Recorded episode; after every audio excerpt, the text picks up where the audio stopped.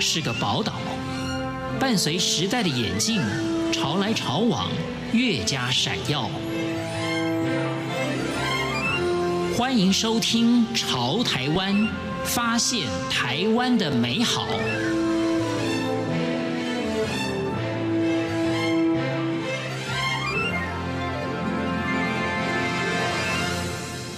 收听今天的节目，我是文心。在今天节目当中呢，为听众朋友所请到的是何善心老师。今天呢，我们要一起来探讨的一个议题呢，我想是很多的父母亲或者嗯、也许你自己本身啊，也非常关注的一个。我们的情绪上的问题，那我们当然先跟大家来谈啊，什么是 ADHD？那先请老师来跟我们来聊一聊 ADHD。它是四个英文字的缩写，呃，前面的 AD 就是 Attention Deficit，就是专注力的部分，有不专心的问题。然后那个 H 呢是 Hyperactivity，就是我们一般所谓的过动。然后最后那个 D 呢是 Disorder，呃，其实讲白一点就是急症、疾患。然后就是病，叫 disorder。那其实，在讲的一般的俗称，大家可能就更知道了。ADHD 的患者就是我们一般所谓的简称过动儿，这样大家就会觉得更熟悉了。但是我觉得用“过动”这两个字啊，嗯，来解释或者说来称呼，或是冠他一个头衔啊，都感觉到好像有点太粗糙了。嗯、就是只要你看到这个小孩子怎么静不下来，我们就说：“哎，你是不是过动啊？”或者说你觉得现在很多的成年人因为长期处在这个紧张压力之下啊，我们会说啊，比如说肾上腺素太旺盛啦，或者常常处在一个太兴奋的状态，我们说：“哎，你是不是有过动啊？”嗯、所以我觉得有点被滥用了。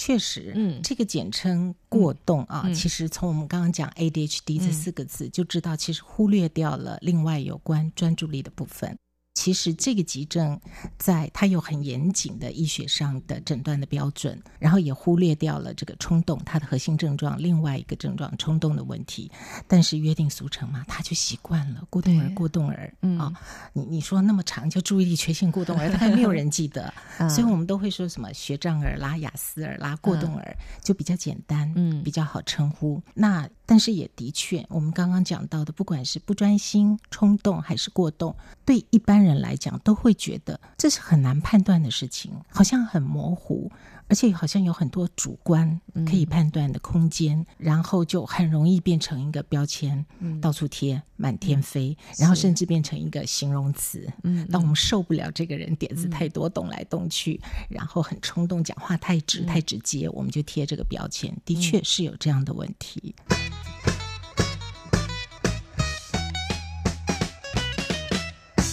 在今天节目中呢，要借由何善心老师的分享啊，让大家更加的来了解这个呃跟注意力缺陷有关系的啊这个过动症。那么何老师本身呢，也是中华民国过动儿协会的发起人啊，那么也是创会的理事长啊。那老师就先跟我们谈谈您自己跟过动儿，或者说跟这个 ADHD 的这个症状啊，其实也算是非常的深入的了解了啊，因为您的。小孩在这个过程当中，可不可以跟大家分享一下您的心情？大概二十几年前、三十年前，我那个时候是早期第一个在台湾，我站出来告诉大家，我有一个过动儿，然后我想做一些议题倡导、一些推广的工作。然后那个时候成立了中华民国过动儿协会，等于是台湾第一个非营利的公益团体，为这样子的族群、这样的孩子发声。那所以这样算一算，也就知道了，我的孩子早就成年了，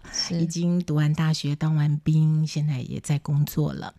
那呃，为什么？这么多年来，那中间虽然我还曾曾经就是离开了呃协会，然后到职场去上班去工作。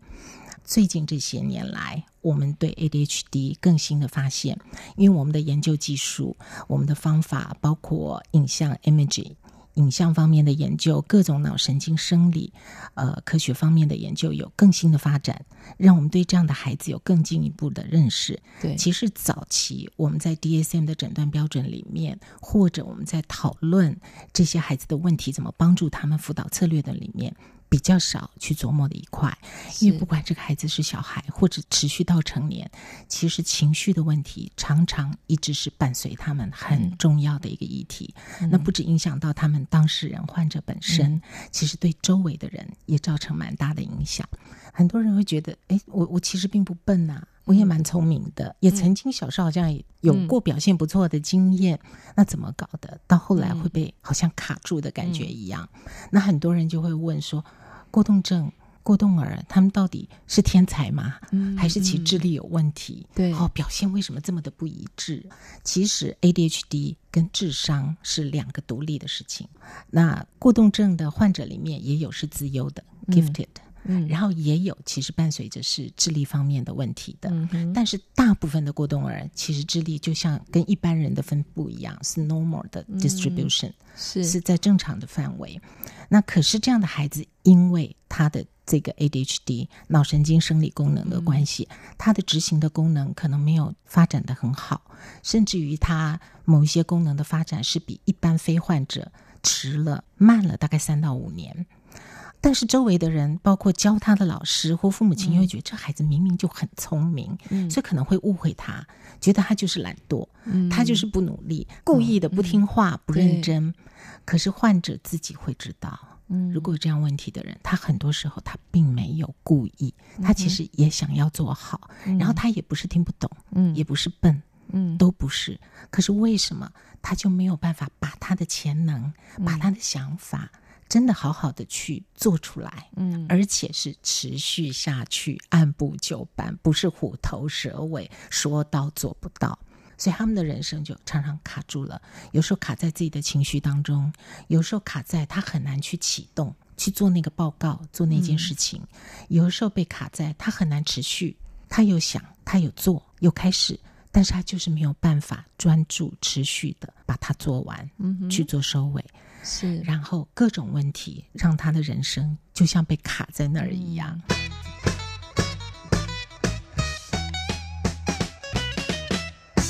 那刚刚何老师说呢，其实有 ADHD 的孩子啊，不见得他的这个症状跟他的智商是有所连接的。但是这些孩子他们其实都是优秀的，经过了检测之后也发现他们的智商也是在属于这个数一数二的位置啊。后来自己也有点豁然开朗，说：“哎，原来我真的是这么聪明的人啊！那我也进了很好的大学，可是为什么苦于说我进了好大学，我想好好念，可是我就……”碰到很多的困难，也不是我自己主动的可以解决的。那老师呢也很头痛啊，你为什么就不好好念呢？那像这样子的故事，老师是不是可以跟我们分享其中的一些？刚刚文心提到的一些年轻人、大学生，而且甚至就是自优生，嗯、经过智力测验、IQ 测试出来，他们就是属于那顶端的百分之一、百分之二、百分之三的人。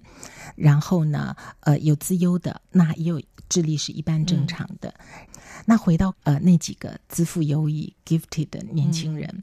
其实最让人跟他自己都很困惑的是，我明明那么聪明，然后我小的时候还都表现优异，才可能会进到这么优秀的大学。所以一般人不会去怀疑他们有任何能力上的问题、嗯、智力上的问题，嗯、或者是说呃做不到，然后就会指责当事人，甚至当事人自己都在责怪自己，也不知道怎么了就放弃自己。其实这些自负优异的患者，有的时候他们会比一般人更痛苦，嗯、而且苦更久，挣扎更久，嗯、因为一般人都会有这样的误解。觉得一个人只要聪明，好像没有解决不了的事。对，你那么聪明，你应该知道怎么去解决自己专注力的问题，嗯、或控制好你的情绪，是、嗯、就不会认为他会需要帮助，进一步的帮助。这是一个原因。然后另外，为什么小的时候他们有几个个案还真的表现优异？其实那，是因为小的时候他可能在家里，他的资源系统很好。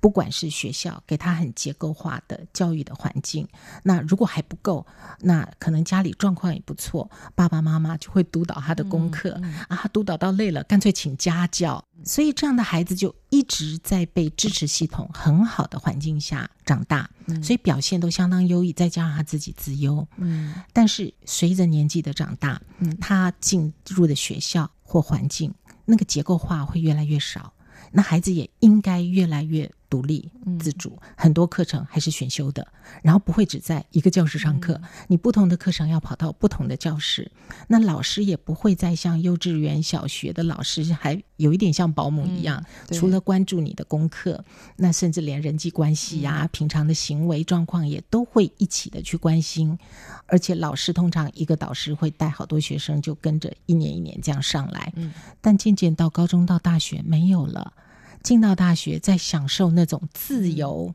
那种新鲜人的愉快的同时，事实上面对很大的考验。嗯哼，就是那样结构性、结构化的环境拿掉了，嗯、要靠自我管理的能力，嗯、要求自己该上的课要准时。对，然后老师可能给的作业就是一个学期。嗯学学期结束，你要把这个 reading assignment 该读的要读完，然后交一个报告。哇，天哪，几个月，对，那个 project 很长，嗯、然后又没有人天天在旁边提醒他，你今天该做这个，该做那个，今天要有多少进度。这时候都是靠自我管理、独立的能力，嗯，而且生活上的帮助也没有了，离开熟悉的家庭，然后熟悉的朋友，甚至小时候的家教。所有的支援系统不见了，完全靠属靠自己，嗯、这个时候就他就垮掉了。然后到中间，他因为报告交不出来，因为老师规定的作业没有做到，那就翘课。翘了一次两次以后，更要翘课，因为觉得更丢脸，对、嗯，更怕被老师问到。那个洞越来越大，越补不足，最后干脆就休学。后来被退学，嗯、然后等家里知道了才，我的天哪，怎么问题那么大？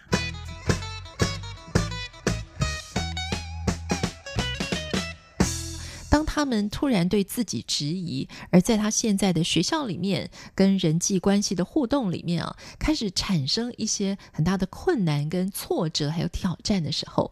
很多人因为不了解自己原来是有过动这样子的症状啊，所以呢，他就开始自我放弃。那么，自我放弃，也许他会寻求。呃，一些毒品啦、酗酒啦，或其他任何的问题，来做一种自我的麻醉。而我觉得这个时候呢，其实蛮让人心疼的，是说在周围的人的不理解。那像这样子的一种心理的状态，在成长的呃青少年或者年轻人的。呃，成长过程当中，有的时候是父母亲也无法了解的啊。父母亲虽然从小看着这个孩子长大，可是突然看他这么的堕落，走歪了，走走偏了。嗯，可是父母亲这时候可能也是指责。虽然我爱你，但是我还是要指责你，我还是觉得看不下去。那我觉得这种种来自父母啊、师长啊、朋友的压力，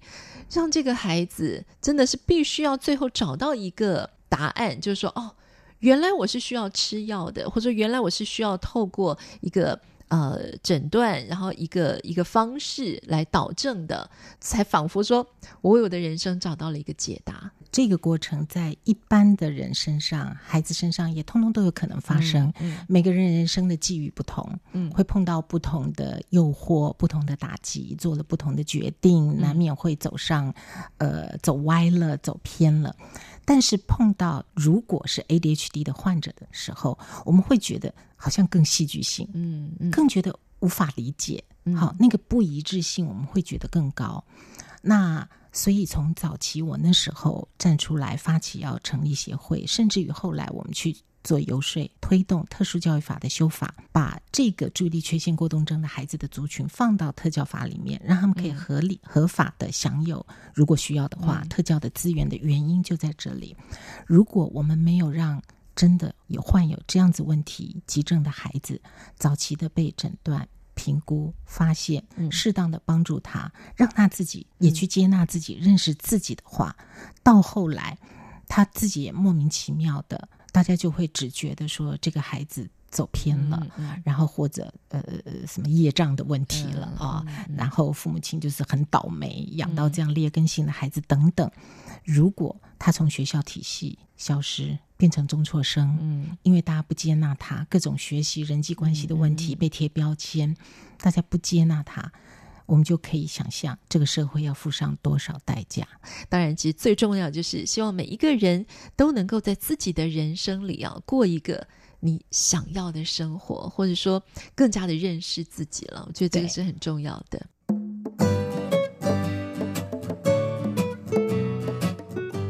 谢谢听众朋友您的收听，我们下次空中再见。